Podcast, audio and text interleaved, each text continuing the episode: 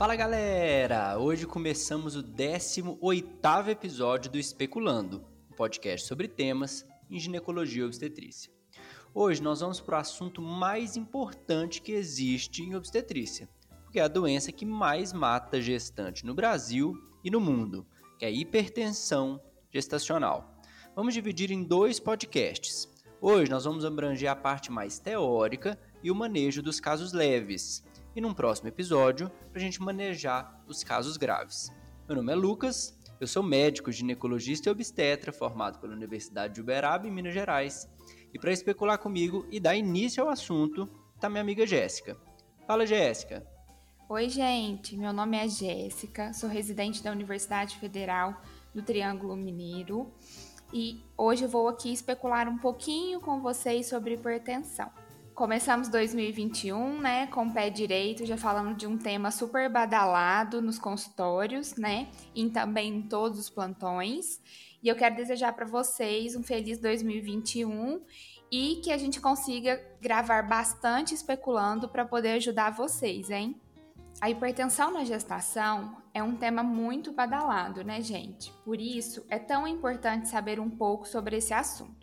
A doença hipertensiva comete em torno de 10% das gestações, sendo a hipertensão gestacional em torno de 5 a 8%.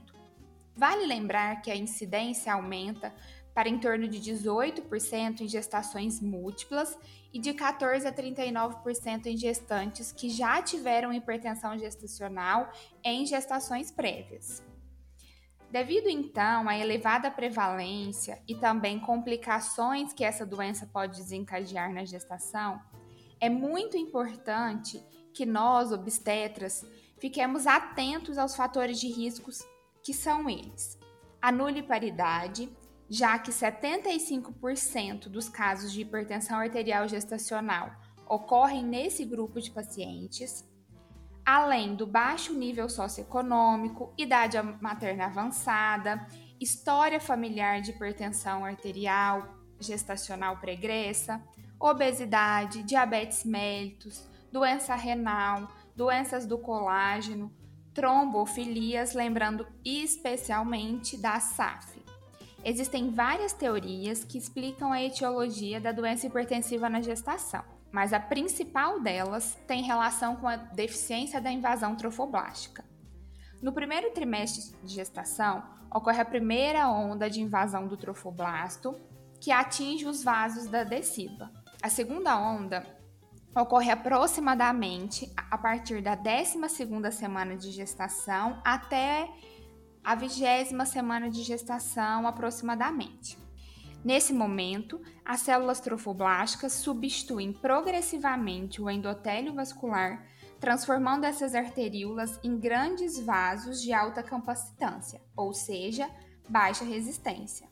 Assim, quando essa invasão é deficiente, a resistência nos vasos espiralados fica elevada, reduzindo o fluxo de sangue materno-placentário. Esse fator, associado com a diminuição dos fatores angiogênicos, como o PLGF, o VEGF e o aumento de fatores pró-inflamatórios, como o tromboxano A2 e as prostaglandinas, são responsáveis pela ativação endotelial, que irá causar vasoespasmos e, consequentemente, hipertensão, oligúria e até mesmo convulsões nas pacientes além de um aumento da permeabilidade vascular, que vai ser responsável por gerar edema, proteinúria e hemoconcentração, além da ativação da coagulação, que será responsável pela presença de plaquetopenia. Outras teorias se embasam em fatores imunológicos, é, em relação à lesão endotelial e também alteração inflamatória, Podemos falar também de predisposição genética, fatores nutricionais e estresse. A hipertensão pode se manifestar por meio de quatro formas clínicas, sendo elas a hipertensão arterial gestacional, a hipertensão arterial crônica, a pré-eclâmpsia e a pré-eclâmpsia sobreposta à hipertensão arterial crônica. A hipertensão gestacional refere-se ao aparecimento da hipertensão arterial sem proteinúria ou manifestações de sinais e sintomas de pré-eclâmpsia em gestantes previamente normotensas após as 20 semanas de gestação. Vale lembrar que a hipertensão deve desaparecer até 12 semanas após o parto nessas pacientes. A hipertensão arterial crônica é a hipertensão pré-existente à gestação ou aquela que foi diagnosticada antes de 20 semanas de gestação, mas também sem proteinúria ou disfunção de órgão-alvo. Essa hipertensão permanece 12 semanas após o parto. A pré-eclâmpsia é a manifestação da hipertensão arterial gestacional associada à presença de proteinúria ou à disfunção de órgão-alvo. Consideramos como proteinúria a presença de proteinúria de 24 horas com mais de 300 mg de proteína ou a relação proteinúria-creatinúria maior que 0,3 ou a presença de uma cruz de proteína na urina 1. Além disso, consideramos como disfunção de órgão-alvo a presença de trombocitopenia, disfunção hepática, insuficiência renal, edema agudo de pulmão, iminência de eclâmpsia ou eclâmpsia. A pré-eclâmpsia sobreposta à hipertensão arterial crônica é definida pelo aparecimento ou mesmo a piora de uma proteinúria já pré-existente antes das 20 semanas de gestação e ou associada à disfunção de órgão-alvo após as 20 semanas de gestação. O diagnóstico de hipertensão é feito diante de um valor de pressão arterial sistólica maior ou igual a 140 e ou uma pressão arterial diastólica maior ou igual a 90 milímetros de mercúrio, com pelo menos duas medidas, sendo o intervalo entre elas de pelo menos 4 horas, ou diante de um único valor de pressão arterial sistólica maior ou igual a 160 e ou diastólica maior ou igual a 110. Para a prevenção de pré-eclâmpsia, fala-se hoje da importância da associação de inúmeros recursos para avaliar se há elevado risco ou não dessa paciente desenvolver pré-eclâmpsia, a fim de que a gente possa introduzir medicações como o AS e o cálcio. Por isso, é indicado que seja realizado a avaliação da história clínica da paciente, o Doppler da artéria uterina, a pressão arterial média e os marcadores bioquímicos, como o PAP-A e o PLGF. Diante da avaliação desses inúmeros recursos, é possível calcular então o risco de pré-eclâmpsia. Caso o risco de pré-eclâmpsia seja elevado, é indicado o uso de AS 100 mg à noite, com início entre 12 semanas até no máximo 16 semanas de gestação, podendo ser mantido até o final da gestação. Quanto ao uso de cálcio, está indicada a suplementação com 1 a 2 gramas dias nas pacientes com baixa ingesta de cálcio, associada principalmente ao elevado risco de pré-eclâmpsia. Não existe um momento certo para a introdução dessa medicação, então é orientado que seja iniciado logo na primeira consulta de pré-natal. Então agora eu vou abordar o segmento dessa paciente no pré-natal e como nós vamos fazer o tratamento da hipertensão tanto no ambulatório quanto no pronto-socorro. Primeira coisa que essa paciente não tem como escapar é de mais consultas ambulatoriais. As pacientes com risco aumentado de pré-eclâmpsia, aquele visto no primeiro morfológico ou pela história clínica ou familiar, e as pacientes com hipertensão crônica não podem se consultar a cada quatro semanas. As consultas precisam ser mais próximas para que a gente possa pesar mais essas pacientes e fazer controle de ganho de peso, ver as curvas pressóricas, conferir a pressão arterial no nosso aparelho, acompanhar o crescimento da altura uterina mais de perto e solicitarmos as rotinas laboratoriais com mais frequência. Em média, a cada 3 a 6 semanas, a gente deve sempre solicitar o rastreio de lesão de órgão-alvo, que a gente faz com hemograma, TGO e TGP, creatinina, dehidrogenase lática, proteinúria urinária e ácido úrico. Os ultrassons dessas pacientes devem ser feitos no mínimo mensalmente após as 24 semanas de gestação e sempre com avaliação do Doppler. Ou seja, se estiver indo tudo bem, o ultrassom tem que ser feito com 28, com 32 e com 36 semanas para acompanhar o crescimento fetal, o líquido amniótico e o Doppler. Dependendo das alterações na mãe ou no feto, a gente pode fazer mais ultrassom. Nessas consultas, a gente vai analisar a curva pressórica da paciente e aqui eu tenho um recado muito, muito importante. A paciente pode vir com várias pressões de 14 por 9 e a gente não vai dar remédio para essa paciente. Uai, como assim, Lucas? Então vamos lá. Você vai dar o diagnóstico de hipertensão gestacional, né? Duas medidas maiores ou iguais a 14 por 9, separadas por 4 horas de intervalo.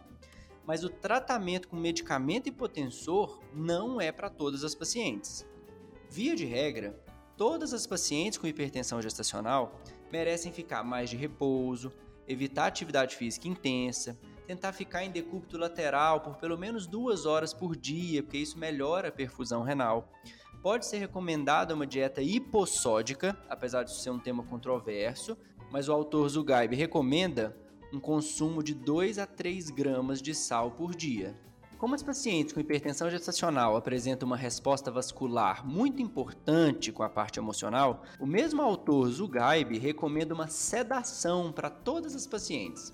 Pode ser usado diazepam, 5 a 10 mg de 12 em 12 horas, ou em casos mais graves, nosso famoso Neosine, que é a levomepromazina, 3 gotinhas de 8 em 8 horas.